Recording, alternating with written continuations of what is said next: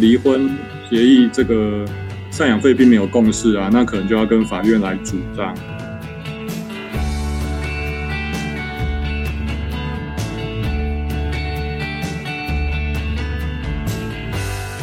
大家好，我是阿宗师，我们是华人共亲子还有爸妈相谈室。我们的节目主要聊聊有关离婚家庭、亲子关系等问题，让我们开始吧。上个礼拜我们讲了离婚后还能和对方谈什么，谈了不少钱的事情，很像财经频道。那继上次我们讲了抚养费啊，这礼拜我们要邀请到口条非常好的陶律师来聊聊什么是赡养费。欢迎陶律师。阿庄师好，大家好，我是陶律师。陶律师，谢谢谢谢你友情赞助我们一集啦，好不好？我们要拉你来再详细跟我们讲一下我们赡养费的问题。那我常常看到新闻哦，说某某艺人啊 离婚了，开了天价，都是好几亿那一种赡养费。那是不是我离婚了，我就可以跟对方要求赡养费？那是谁都可以申请吗？这个是男生女生，还是说他有什么条件呢？陶律师？是这个赡养费啊，一般来讲，主张的方式就是两种啊，那就是离婚的时候，离婚协议哦，就可以把这个赡养费的约定大家先谈哦，比方说呃一次付啊，哦或者是按月付啊，那要付多多少钱这样子，那只要双方有共识，都同意签名的话就没有问题，那就可以请求哦。如果说他对方没有付啊，那当然后面还有就强制执行的问题。那那他刚刚讲到说艺人的天价赡养费，这个当然都是谈出来的啦，哦，就是用这样子的一个方式去去得到大家想要的东西，这样。那那另外一个方式就是说，如果离婚协议这个赡养费并没有共识啊，那可能就要跟法院来主张哦。那如果跟法院主张，依照法条来请求规定的要件，这样子。那主要是两个要件啦，一一个是无过失哦，那另外一个就是说，因为觉离婚限于生活困难，那这个这两个部分我跟大家稍微说明一下哈，就是说我们离婚呢，是目前我国的法律的规定是说，你必须是责任比较轻的这一方哦，才能去主张离婚呐，那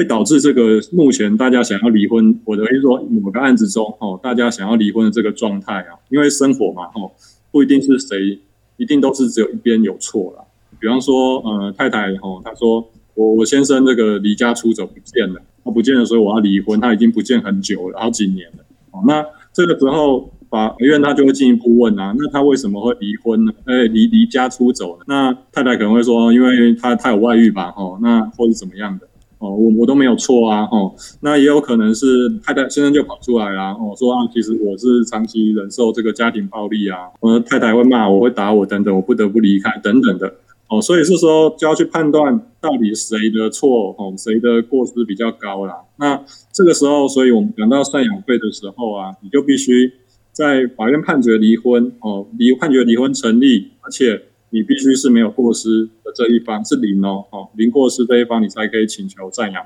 费。那这是无过失的部分。那第二个就是说，因为判决离婚呢，会导致你生活困难。那这个东西它有一个因果关系在，就是说你因为判决离婚哈，然后导致生活困难，所以说你必须能够向法院证明说判决离婚导致你生活困难。那比方说。我是长期都是家庭主妇，我是没有在赚钱的，所以这个家庭的生活的经济是先生来负责。那我长期以来都没有工作啊，我可能已经也过了这个工作的年纪，比方我已经五六十岁了，然后我名下也没有财产呐，哦，然后我过去几年收入都很低啊，那这样一个状况，如果能够证明是哦，因为判决离婚这件事导致你生活困难的话，那就有机会会。得到这个法院判决的赡养费，大概是这样。OK，谢谢陶律师，非常的精辟，非常的仔细，好不好？那我们刚刚的角度哦，都是站在说，就是我们是索取赡养费的那一方啦，对的那一方。那如果我是付出去的那一方呢？那一般来说要付多久啊？那如果付到一半我反悔了，我不想付了，可以吗？陶律师？哦，这个哈，因为我们刚刚讲到两个方式嘛，如果说。那个离婚的时候，你已经同意要付啊，哦，那当然原则上你还是就是要付了。那除非那你能够证明说真的后来有一些发生一些状况，哦，那你是没有办法履履行你当时的这个约定的话，哦，那当然可能有机会可以可以降低啦。那如果是法院来判决你付的话，嗯、也是一样，就是当初如果法院判的这个金额，哈，那因为法院判的时候，他就会直接告诉你要怎么付了嘛，哦，你可能是一笔付或是按月付，哦，那如果是按月付，哈，付一付，后来你付不出来了，那你可以再去跟法院说明，哦，为什么付不出来，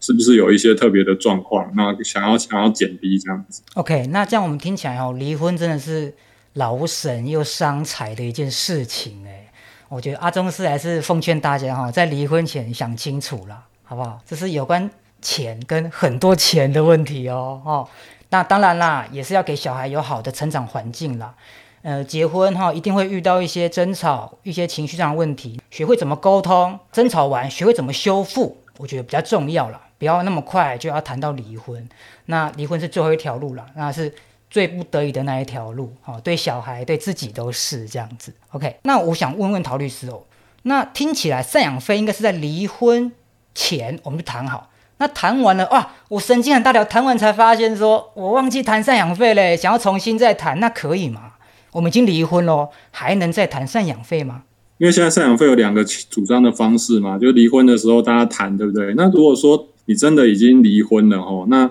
我想对方愿意再回头给你赡养费的机会是比较低的啦，哦，因为你已经哦，那个谈判的筹码已经没了嘛，哦，那你都已经签了嘛，要离婚了，那这时候当然如果对方还是愿意付，哦，他的能力是 OK 的，或者说你们其实能够沟通嘛，能够对话，他也愿意付，一旦一定的费用的话，这当然没问题。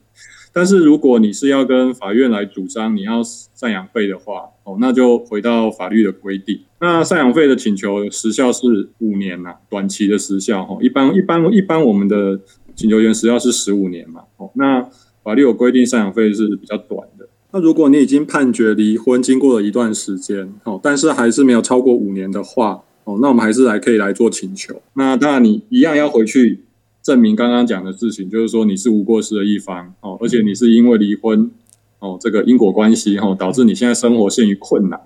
哦，是这个其实有很多要件要去认定的。第一个因果关系要认定嘛，嗯你是因为因为判决离婚啊，如果你后来是出车祸或什么的，那跟离婚可能没关系哦。对哦，那个突然过了很久之后又说啊，我现在车祸啊，对，可是这跟离婚这件事没有关对，哦，这扯太远了，这扯太远了。对，就就不会构成的。那生活陷于困难的认定其实也没有很宽松，只要你生活过得去，就可能不到困难的地步。嗯，哦，不不是说你要过得呃非常的好这样子，很很很有余裕啊，哦，吃喝玩乐都要，哦，没有做到就叫困难。一年出国两次啊，就是对不对？对对对离婚后想出国六次，因为时间多了嘛。没有到这个程度哦，可能是你三餐都有点困难，这样才叫做困难。嗯，对，对，那所以说，如果你要跟法院来主张的话，那你已经哦判决离婚哦，经过很多年之后，那当然超过五年就没有了哦。哦，那其他的要件一样要去考虑。哦，所以五年内，然后你如果你是正义的一方啦，哈、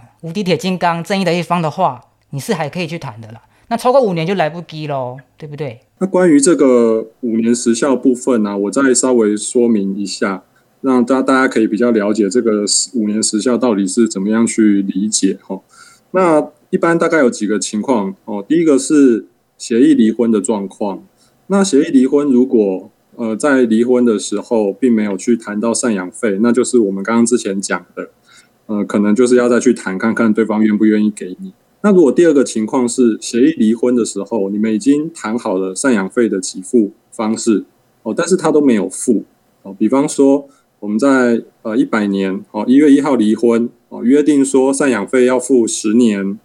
哦，那这个每期一个月一期，一个月呃一万块啊，结果他都没有付，那就这样过了哦八年。那如果是这样的状况的话，那在还没有超过五年的部分哦，由现在开始往回溯，没有超过五年的部分哦，这是可以请求的哦。但是超过五年的部分，就是前三年然、后民国一百年哦，一一一百年、一百零一年、一百零二年，这个超过五年的部分哦就没有办法请求了，是这样的意思。那第二个状况呢，如果是判决离婚的话，那判决离婚的时候，你在判决离婚当时，你就一起来请求这个赡养费的话，那都没有没有这个时效的问题。哦，但是如果你在判决离婚之后，过了一段时间你才要来请求的话，那就那就会有问题。为什么呢？因为判决离婚请求赡养费这个规定呢，它有讲到